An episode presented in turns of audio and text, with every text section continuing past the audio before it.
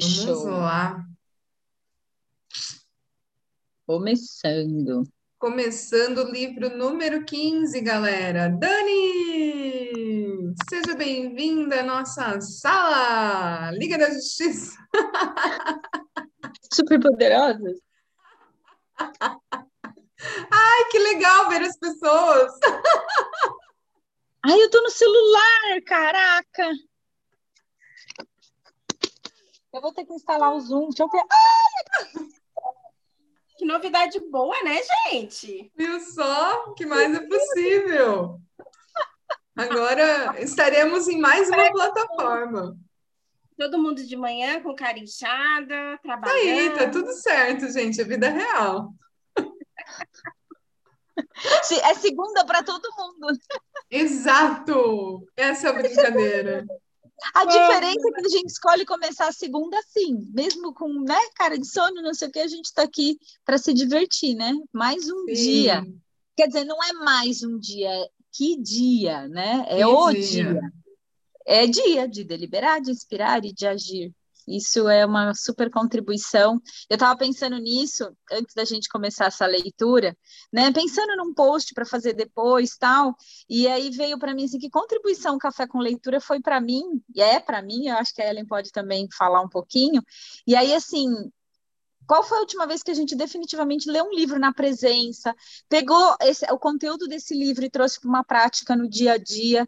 Café com Leitura trouxe isso, essa possibilidade da gente ler e pôr em prática. Não só a Sim. leitura na presença, mas muitas das técnicas que alguns livros que a gente trouxe colocou em prática, porque quantas vezes a gente lê o livro e leu no piloto automático, pai, e você nem lembra o que, que você leu do livro, eu não lembro. Então, todas as histórias que a gente trouxe aqui, de alguma forma, elas foram marcantes, porque tem essa interação, né? Tanto com, com as pessoas que estão aqui com a gente, a Dani é uma que está sempre, né, no Café com Leitura, então a gente sabe que, assim, tem alguns flashes que fala, poxa, esse dia foi legal por conta disso, e aí a gente tem a possibilidade de escutar de novo no Hubcast, e aí a gente E agora, gente?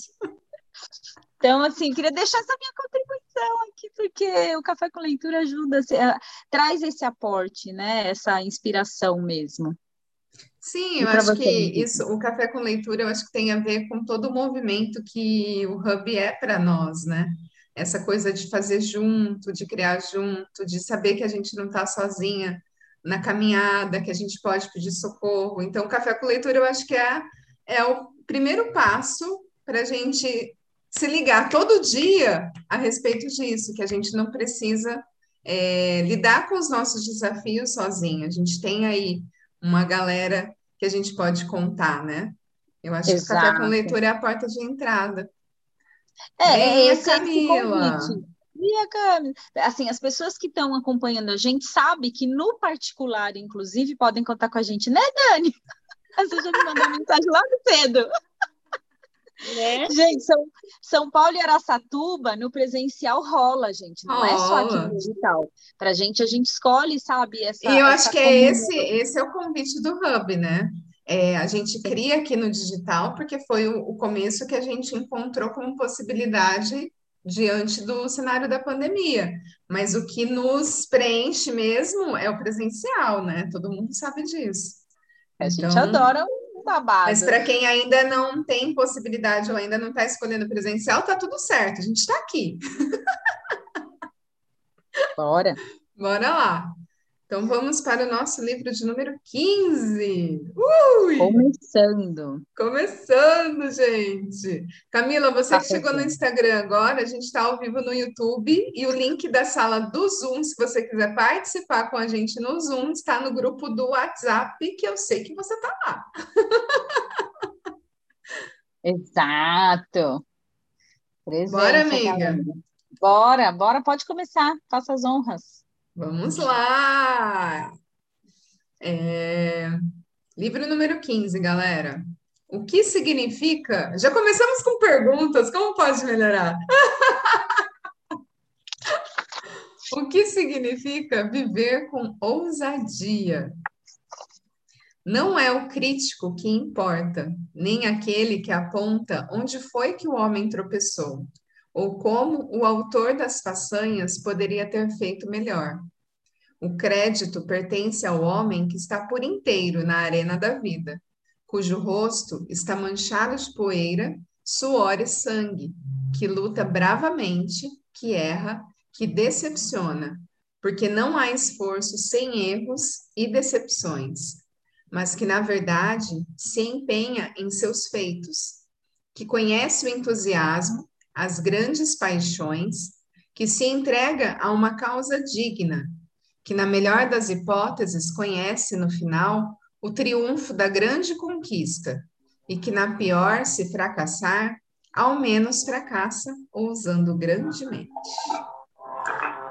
Galera, colocando no mudo os microfones, por favor, porque a leitura já está rolando. Esse é o trecho do discurso Cidadania, Cidadania, em uma República ou O Homem na Arena, proferido na Sorbonne, Sorbonne por Theodore Roosevelt, em 23 de abril de 1910. As palavras do ex-presidente americano ecoam tudo o que aprendi em mais de uma década de pesquisa sobre vulnerabilidade. Vulnerabilidade não é conhecer vitória ou derrota, é compreender a necessidade de ambas, é se envolver, se entregar por inteiro. Vulnerabilidade não é fraqueza, e a incerteza, os riscos, e a exposição emocional que enfrentamos todos os dias não são opcionais. Nossa única escolha tem a ver com o compromisso, a vontade de assumir os riscos e de se comprometer com a nossa vulnerabilidade determina o alcance de nossa coragem e a clareza de nosso propósito. Por outro lado, o nível em que nos protegemos de ficar vulneráveis é uma medida de nosso medo e de nosso isolamento em relação à vida. Quando passamos uma existência inteira esperando até nos tornarmos à prova de bala ou perfeitos para entrar no jogo, para entrar na arena da vida, sacrificamos relacionamentos e oportunidades que podem ser irrecuperáveis. Desperdiçamos nosso tempo precioso e viramos as costas para os nossos talentos, aquelas contribuições exclusivas que somente nós mesmos podemos dar. Ser perfeito e a prova de bala são conceitos bastante sedutores, mas que não existem na realidade humana. Devemos respirar fundo e entrar na arena, qualquer que seja ela. Um novo relacionamento, um encontro importante, uma conversa difícil em família ou uma contribuição criativa. Em vez de nos sentarmos à beira do caminho e vivermos de julgamentos e críticas, nós devemos ousar aparecer e deixar que nos vejam. Isso é vulnerabilidade. Isso é a coragem de ser imperfeito. Isso é viver com ousadia. Vai lá, amiga. Minhas aventuras na arena da vida. Passei a vida inteira tentando contornar e vencer a vulnerabilidade. Tenho aversão a incertezas e a exposições emocionais. Na época do colégio, quando a maioria de nós passa a lutar com a vulnerabilidade, comecei a desenvolver e afiar o meu arsenal de defesa contra essa emoção incômoda. Por muito tempo tentei de tudo. Deve ser a garota, desde ser a garota perfeitinha até me tornar a poeta exótica, a ativista indignada, a profissional ambiciosa, a baladeira descontrolada. À primeira vista, esses papéis podem parecer estágios de desenvolvimento razoáveis, se não previsíveis. Mas eles eram mais do que isso para mim. Todas essas etapas constituíam diferentes armaduras que me impediam de me tornar excessivamente comprometida e vulnerável. Cada tática era construída sobre a mesma premissa: manter todo mundo a uma distância segura e sempre ter uma saída estratégica. Apesar do meu medo da vulnerabilidade, sei que herdei um coração amoroso e um caráter solidário. Então, perto de completar 30 anos, deixei um cargo de gerência na gigante das telecomunicações, arranjei um emprego de garçonete e voltei à faculdade para me formar como assistente social. Assim como muitas pessoas que se interessam pelo serviço social, eu gostava da ideia de consertar gente, gente e sistemas. Foi só quando já havia terminado o bacharelado e cursava o mestrado que percebi que o serviço social não tinha nada a ver com consertar. Em vez disso, trata-se de contextualizar e apoiar. Sua missão é mergulhar no desconforto da ambiguidade e da incerteza e criar um espaço de solidariedade para que as pessoas encontrem o próprio caminho. Enquanto eu lutava para descobrir como uma maneira no campo da assistência social poderia realmente dar certo para mim, fui fulminada pela afirmação de um dos meus orientadores. Se você não consegue medir, não existe. Ele explicava que, diferentemente de outras matérias do curso, pesquisa tem tudo a ver com previsão e controle. Fiquei impressionada. Você quer dizer que, em vez de apoiar e acolher, eu deveria dedicar minha carreira à previsão e ao controle? Naquele instante, eu descobri a minha vocação. Hoje posso dizer que sou uma pesquisadora de dados qualitativos, ou seja, uma contadora de histórias. A maior certeza que eu trouxe da minha formação em serviço social é esta: estamos aqui para criar vínculos com as pessoas. Está em negrito, gente. Fomos concebidos para nos conectar uns com os outros. Esse contato é o que dá propósito e sentido à nossa vida. E sem ele, sofremos. Por isso, decidi desenvolver uma pesquisa que explicasse a anatomia do vínculo humano, das relações e das conexões entre as pessoas. Quando os participantes da minha pesquisa eram solicitados a compartilhar seus relacionamentos e suas experiências de vínculos mais importantes, sempre me falavam de decepções, traições e humilhações, do medo de não serem dignos de uma conexão verdadeira.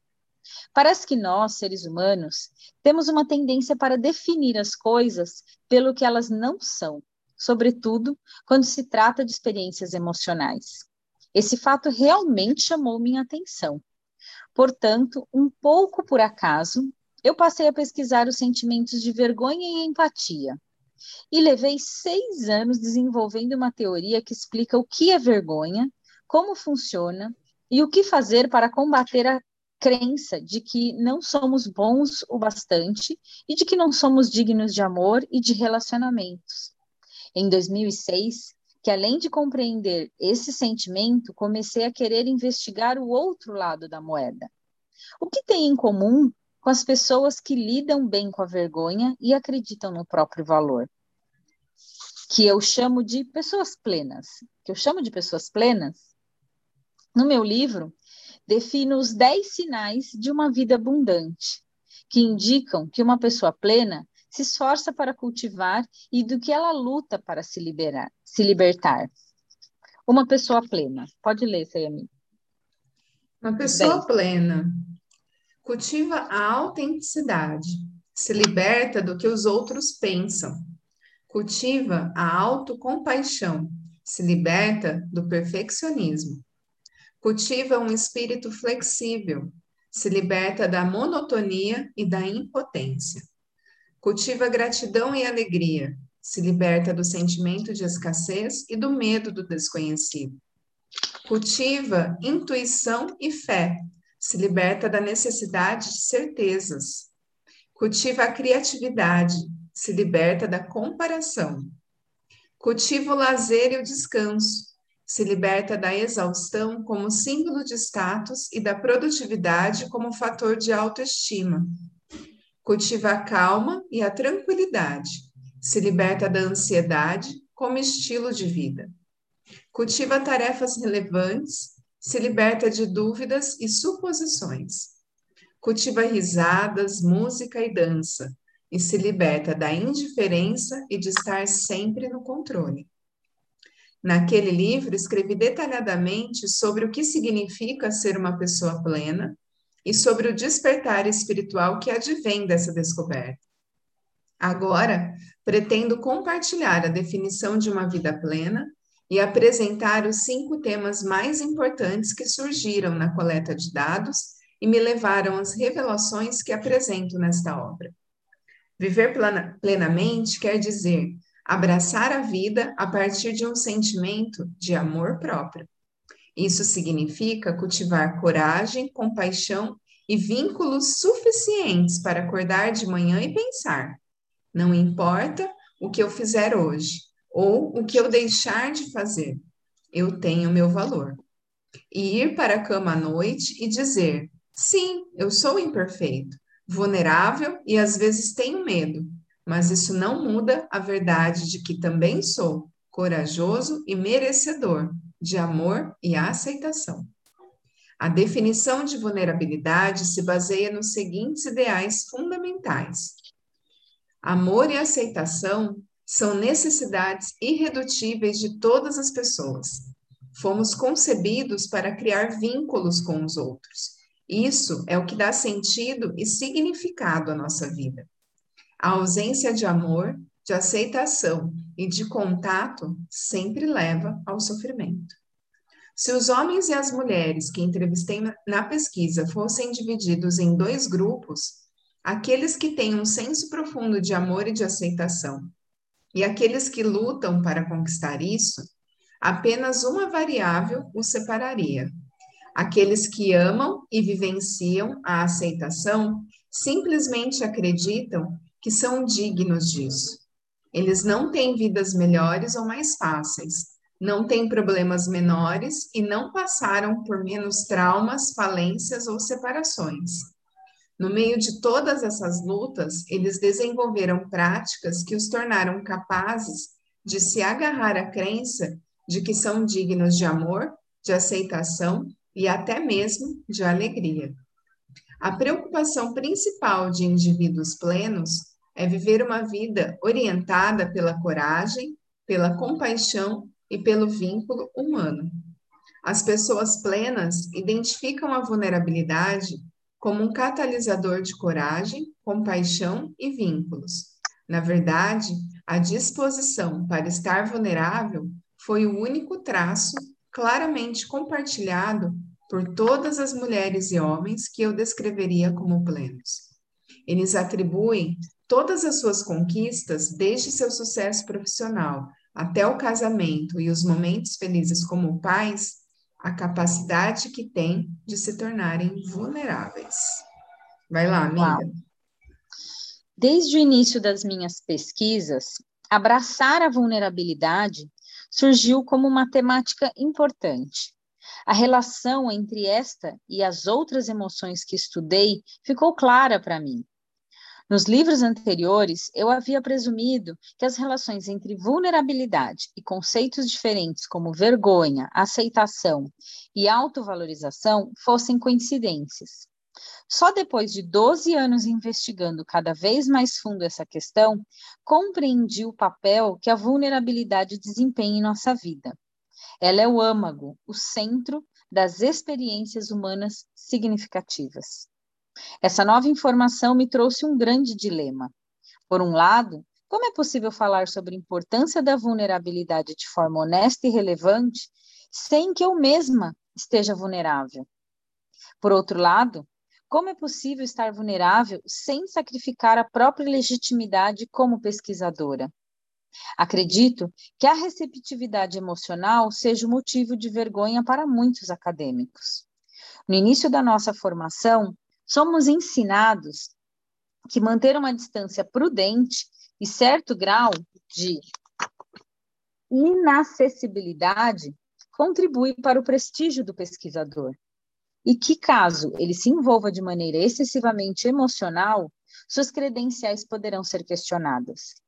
Se em muitos ambientes ser uma pessoa pedante é um insulto, na Torre de Marfim do mundo acadêmico, somos instruídos a vestir o formalismo como se fosse uma armadura. Como eu me arriscaria a estar realmente vulnerável e contar histórias sobre as atribulações da minha jornada nessa pesquisa sem parecer uma amadora? E quanto à minha armadura profissional? Meu momento para usar grandemente, como Theodore Roosevelt, estimulou seus cidadãos a fazer, que estimulou seus cidadãos a fazer, chegou em junho de 2010, quando fui convidada a falar em Houston no evento da TED, uma entidade sem fins lucrativos no universo da tecnologia, de entretenimento e do design, que é dedicada às ideias que vale a pena espalhar. A TED e os organizadores desse evento reúnem os pensadores e ativistas mais fascinantes do mundo e os desafiam a dar palestras de suas vidas em no máximo 18 minutos. Eu esperava que os organizadores de, de, evento como esse ficassem um pouco tensos e receosos com o conteúdo da palestra de alguém que se dedica a pesquisar a vergonha e vulnerabilidade. Porém, quando perguntei à equipe da TED sobre o que queriam que eu falasse, a resposta foi: Nós gostamos muito do seu trabalho. Fale sobre o que mais a impressiona. Mostre o seu melhor. Estamos felizes por tê-la em nosso evento. Adorei e ao mesmo tempo detestei a liberdade daquele convite. Eu oscilava entre me entregar ao desamparo e buscar refúgio nos velhos amigos, planejamento e controle. Decidi encarar o desafio. Minha decisão de viver com ousadia derivou menos da minha autoconfiança e mais da fé em minha pesquisa. Sei que sou uma boa pesquisadora e acreditava que as condições que havia obtido das informações coletadas eram válidas e confiáveis. Também tratei de me convencer de que o evento não era uma coisa do outro mundo. É em Houston, para uma plateia pequena. Na pior das hipóteses, 500 pessoas no auditório, mais umas poucas assistindo ao vivo pela internet, achariam que eu era uma louca. Na manhã seguinte, à palestra, acordei com uma das piores ressacas de vulnerabilidade da minha vida. Você conhece aquela sensação de acordar e tudo parecer bem até que a lembrança de ter se revelado demais invade a sua mente e você quer se esconder debaixo das cobertas? Quem, gente? Não, mas não havia para onde correr. Seis meses depois, recebi um e-mail dos curadores da TED 3 Houston, para, me parabenizando pelo fato de a palestra estar sendo incluída no site principal da organização.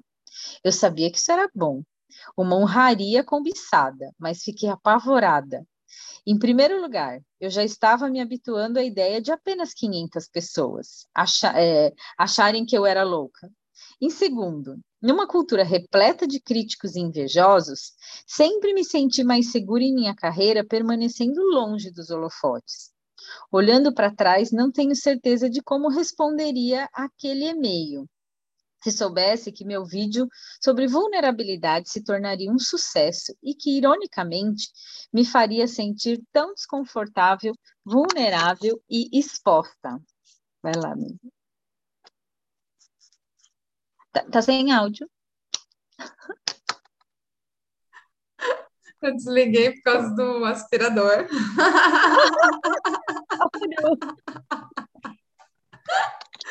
Bora lá. Hoje, essa palestra é uma das mais visitadas no site TED.com, com mais de 5 milhões de acessos e tradução para 38 idiomas. Mas nunca tive coragem de assistir ao vídeo. Fico feliz por ter chegado lá mas essa exposição ainda faz com que eu me sinta realmente constrangida. O ano de 2010 foi o da palestra TED 3 Houston, e 2011 foi o ano de dar continuidade a ela. Atravessei os Estados Unidos falando para grupos variados, desde empresas da lista da Fortune 500, coaches de liderança e militares, até advogados, grupos de pais e estudantes. Em 2012, fui convidada para dar outra palestra na conferência principal da TED em Long Beach, na Califórnia. Para mim, essa foi minha oportunidade para divulgar o trabalho que tinha sido a base de toda a minha pesquisa. Falei sobre a vergonha e sobre como nós precisamos compreendê-la e superá-la se quisermos verdadeiramente viver com ousadia. Minhas palestras em empresas quase sempre giram em torno de liderança, criatividade e inovação. Desde os executivos de alto nível até os profissionais da linha de frente, os problemas mais significativos que todos admitiram enfrentar se originam da desmotivação, da falta de um feedback de qualidade, do medo de ficar ultrapassado em meio às mudanças aceleradas e, por fim, da necessidade de maior clareza de objetivos. Se quisermos reacender a novidade e a paixão, precisamos reumanizar o trabalho. Quando a vergonha se torna um estilo de gerenciamento, a motivação vai embora. Quando errar não é uma opção, não existe aprendizado, criatividade ou inovação. Quando se trata de criar filhos, a prática de estigmatizar mães e pais como bons ou maus é ao mesmo tempo exagerada e destrutiva, e transforma a criação de filhos em um campo minado. As questões fundamentais para os pais deveriam ser: você está comprometido? Você está atento? Se estiverem, preparem-se para cometer muitos erros e tomar decisões ruins. Perfeição não existe. E o que torna os filhos felizes nem sempre os prepara para serem adultos corajosos e comprometidos. Ei! Gratidão! Por que, que a gente não leu essa frase quando ficou grávida? Exato! Tá tudo aqui. Caraca! O mesmo serve para as escolas. Nesse contexto, não foi encontrado um problema sequer que não fosse atribuído a alguma combinação entre a desmotivação de pais professores, diretores e ou alunos, e o conflito de interesses que competem entre si para a definição de um objetivo. O maior desafio e também o elemento mais gratificante do meu trabalho é conseguir ser, ao mesmo tempo, uma construtora de mapas e uma viajante. Meus mapas ou teorias sobre vergonha, plenitude e vulnerabilidade não foram construídos a partir das experiências de minhas viagens, mas a partir das informações que coletei nos últimos 12 anos, as vivências de milhares de homens e mulheres que dão passos largos na direção em que eu e muitos outros queremos orientar nossas vidas. O que todos nós temos em comum é a verdade que constitui a essência deste livro. O que nós sabemos tem importância, mas quem nós somos importa muito mais.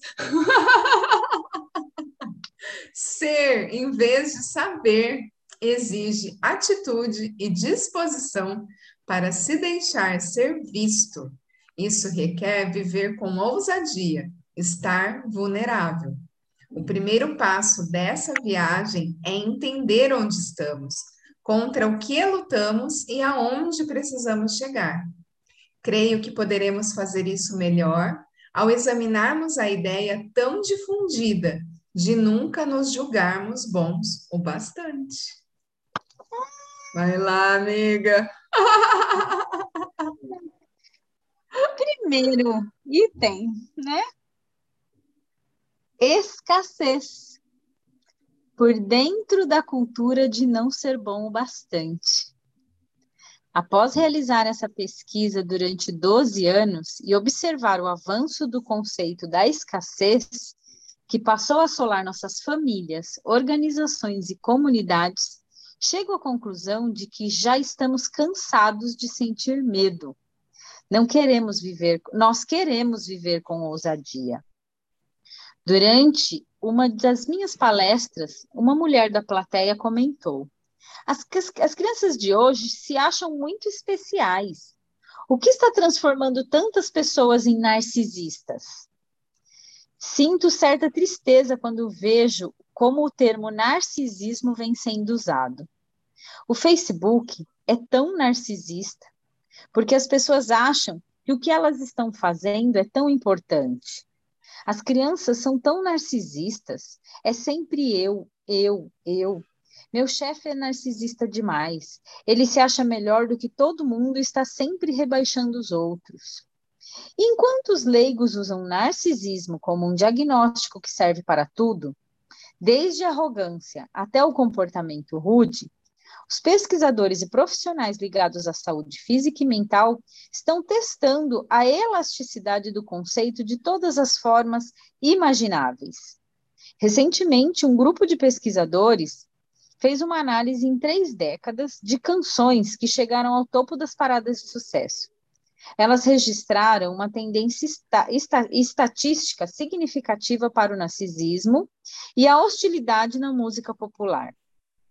Em consonância com a hipótese, encontraram uma diminuição expressiva do uso de nós e nosso, e um aumento do uso do eu e meu. Os pesquisadores também relataram um declínio das palavras relacionadas à solidariedade e emoções positivas, e um aumento das palavras relacionadas à ira e comportamentos antissociais, como ódio e matar. Dois pesquisadores da equipe, Jean Twing e Kate Campbell, dos autores do livro A Epidemia do Narcisismo, argumentaram que a incidência do transtorno de personalidade narcisista mais que dobrou nos Estados Unidos nos últimos 10 anos. Então é isso. Estamos cercados de narcisistas nós nos transformamos em uma sociedade de pessoas egoístas e pretensiosas que só se interessam por poder, sucesso, beleza e em se tornarem importantes? Será que estamos com um ego tão inflado que acreditamos ser superiores mesmo quando não estamos contribuindo com nada relevante nem produzindo algo de valor? Se você, como eu, provavelmente estará refletindo um pouco e pensando: sim, o problema é exatamente esse. Não comigo, é claro, mas em termos gerais, essa parece ser a mesma situação. É confortante ter uma explicação, principalmente uma que faça com que nos sintamos melhor a respeito de nós mesmos e deposite a culpa em outros. Na verdade, sempre que escuto pessoas usarem o argumento do narcisismo, ele geralmente vem acompanhado de um tom de desespero, raiva e julgamento. Nossa primeira inclinação é curar os narcisistas, colocando-os em seu devido lugar. Não importa se estou falando com professores, grandes executivos ou meus vizinhos. A reação é a mesma. Esses egocêntricos têm, têm que saber que não são especiais, que não estão com essa bola toda, que não são os reis da cocada preta e que precisam descer do salto alto. O tema do narcisismo penetrou tanto na consciência social que a maioria das pessoas o associam corretamente a um padrão de comportamento que inclui ideias de grandeza, uma necessidade gritante de admiração e falta de empatia. O que quase ninguém compreende é que todo nível de gravidade nesse diagnóstico está determinado pelo medo da humilhação o que significa que não consertamos o narcisismo de alguém colocando a pessoa no lugar dela, colocando a pessoa no lugar dela e lembrando-a de suas imperfeições e de sua mediocridade. A humilhação está mais para a causa desses comportamentos do que para a sua cura. Yes. Analisando o narcisismo pelas lentes da vulnerabilidade. Diagnosticar e rotular pessoas cujas batalhas são mais contextuais ou adquiridas do que genéticas ou orgânicas é, com frequência, bem mais prejudicial do que útil para a cura e a mudança. Catalogar o problema colocando foco em quem as pessoas são, em vez de nas escolhas que elas estão fazendo, deixa todo mundo isento. Que pena, eu sou assim. Como acredito que devemos responsabilizar as pessoas por seus comportamentos, não estou falando aqui de culpar o sistema, mas de entender as causas para que seja possível lidar com os problemas. Costuma ser útil identificar modelos de comportamento e entender o que eles podem indicar, mas isso é bem diferente de ser definido por um diagnóstico, algo que, como mostra minha pesquisa, geralmente aumenta o medo da vergonha e impede as pessoas de procurarem ajuda. Precisamos compreender essas tendências e influências comportamentais mas considero mais proveitoso e até mais transformador em muitos casos examinar os modelos de comportamento pelas lentes da vulnerabilidade. Por exemplo, quando analiso o narcisismo sob esse ponto de vista, enxergo o medo da humilhação de ser alguém comum. Identifico o receio de nunca se sentir bom o bastante para ser notado, amado, aceito ou para perseguir um objetivo. Algumas vezes, o simples ato de humanizar problemas lança uma luz importante sobre eles. Luz que muitas vezes se apaga no minuto em que o rótulo estigmatizante é, lhe é lançado. Essa nova definição de narcisismo traz muita clareza e ilumina tanto a fonte do problema quanto suas possíveis soluções. Consigo ver com nitidez como e por que cada vez mais pessoas se esforçam para tentar acreditar que são suficientemente boas. Percebo uma mensagem subliminar por todos os lugares, dizendo que uma vida comum é uma vida sem sentido e noto como as crianças que crescem num ambiente de reality shows, culto à celebridade e mídia social sem controle podem absorver essa mensagem e desenvolver uma visão de mundo completamente distorcida. O meu valor é dado pela quantidade de pessoas que curtem minhas postagens no Facebook ou no Instagram. Pelo fato de sermos todos suscetíveis à propaganda de massa, que deflagra tais comporta comportamentos, essa nova lente de observação remove a oposição nós versus aqueles malditos narcisistas. A vontade de acreditar que o que estamos fazendo tem importância é facilmente confundida com o estímulo para sermos extraordinários. É sedutor usar o parâmetro do culto à celebridade para medir a significância ou insignificância de nossas vidas. As ideias de grandeza e a necessidade de admiração parecem um bálsamo para aliviar a dor de sermos tão comuns e inadequados. Sim, esses pensamentos e comportamentos, no final, causam mais dor e levam a mais isolamento. Porém, quando estamos sofrendo e o amor e os relacionamentos estão pesando na balança, nós nos agarramos àquilo que parece nos oferecer maior proteção. Certamente, existem situações em que um diagnóstico pode ser necessário para que o tratamento correto seja encontrado, mas todo mundo também pode ser beneficiado pela abordagem dos conflitos através das lentes da vulnerabilidade. Sempre é possível aprender alguma coisa quando consideramos as questões a seguir. Perguntas! Quais são as mensagens e as expectativas que definem a sociedade em que vivemos? Como a cultura social influencia nossos comportamentos? De que maneira as dificuldades que enfrentamos produzem comportamentos cujo objetivo principal é nos proteger. Como nossos comportamentos, pensamentos e emoções estão relacionados à vulnerabilidade e à necessidade de um forte sentido de valorização.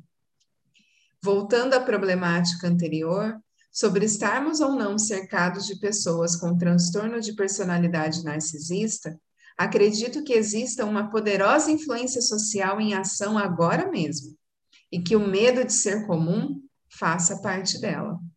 Mas tenho certeza de que a resposta está em uma camada mais profunda. Para encontrar a fonte, devemos passar longe da linguagem abusiva e estigmatizante. Se ampliarmos a perspectiva, a visão muda, sem perder de vista os problemas que viemos discutindo, podemos enxergá-los como parte de um quadro maior isso nos permite identificar perfeitamente a maior influência cultural de nossa época, o contexto capaz de explicar o que todos identificam como uma epidemia de narcisismo. Além disso, ele também proporciona uma visão panorâmica das ideologias dos comportamentos e dos sentimentos que estão transformando lentamente quem nós somos e a maneira como vivemos. Nos relacionamos, trabalhamos, lideramos, cuidamos dos filhos, governamos, ensinamos e nos conectamos uns com os outros. Esse contexto a que me refiro é a nossa cultura da escassez. Começamos bem! Bora! Bora! Tira a cartinha aqui ou só lá no grupo? Não, vamos tirar, né? Do outro livro, gente. Tem um outro livro. Lá, é, a gente ver. vai fazer uma pausa na leitura, amanhã a gente continua, gente. Anota a página aí, amiga, que a gente parou. Já tá anotada já, tá tudo aqui. Já está aqui. Eu acho que a carta tem um pouquinho a ver com vulnerabilidade. Será? Ceda, ceder, do verbo ceder. Será que faz sentido? Será? Seja flexível e dê o braço a torcer. Procure dizer hoje pelo menos uma destas frases. É melhor fazer do seu jeito do que do meu. Eu estava errado, você tinha razão. Adorei de segunda-feira. Começamos bem! Não, gente, para a mãe, a gente sabe, né? Virar para o filho e falar, ai, tentar, pode fazer do seu jeito, tá, tá certo. Aí ele arruma a cama daquele jeito, né? gente, que coisa linda. A cara é da Dani. Isso! Não, Dani, não? Bora, bora! Ah. Não, não dá para não dá para ser do jeito dele, sempre. Hoje o dia que começou terrível com o filho. Amanhã vai pra escola sim. Aí eu tô cansado, então a partir de hoje você não joga mais bola, assim, você não tá cansado, você não tá cansado, pronto, acabou. Acabou. Ai. É eu a cartinha que saiu assim super congruente, né, com a leitura que a gente está trazendo aqui. Lembrando que agora, né, mais uma vez estamos em mais de um canal, porque a gente, né, escolhe ser vulnerável. A gente escolhe, gente.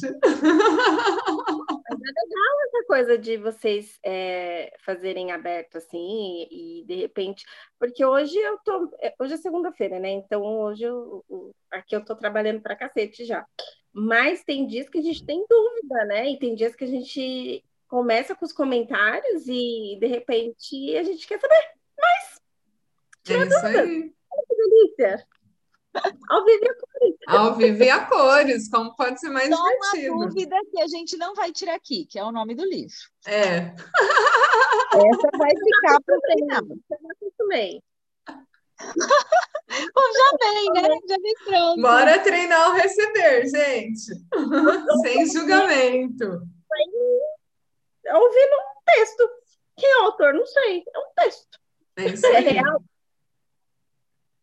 Ser real é ótimo, né? Nossa, eu e a Ellen. O que nós vamos criar hoje? Quem escreveu? Não sei. Alguém escreveu. Tipo eu assim, nosso caderno, né? Eu e a Ellen é, escrevendo. Caderno de anotações. Vamos pegar o nosso 15 caderno de anotações.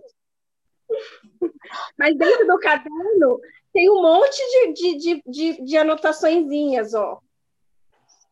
É, eu vou falar que a leitura de hoje aqui tem uma que merece ir para o post-it. Nossa, tem várias, amiga. É. Esse livro tinha que ser um post-it ambulante, né? E que agora festa. pergunta, né?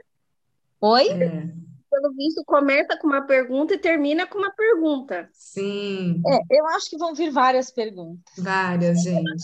Várias, gente. Então, gente, é isso. Amanhã a gente retorna aqui com o nosso 15º livro, estreando Sim. no YouTube. Debutamos! 15º livro! Gente, quando chegar no... O que, que a gente vai fazer, assim? Porque né, agora a gente já está no YouTube com o que? 15º, percebe? Aí a gente já fica pergunta. Gente, quando chegar no 20 ou no Onde 50... que a gente vai estar? Tá? Onde que a gente vai estar? O que mais é possível? O Telegram vocês estão? Porque Oi? tem, tem o YouTube, Telegram.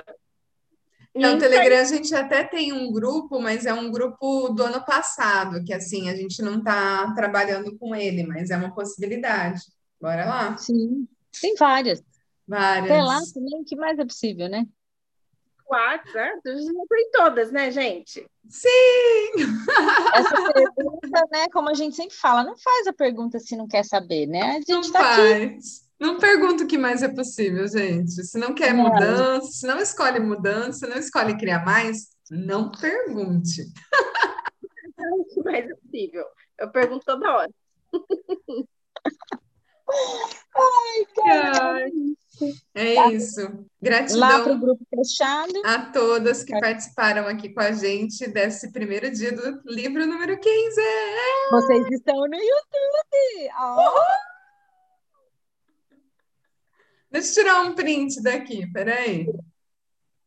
Camila, quer abrir a câmera para aparecer na foto, Camila? Eu vou só parar a gravação aqui para depois subir no Hubcast.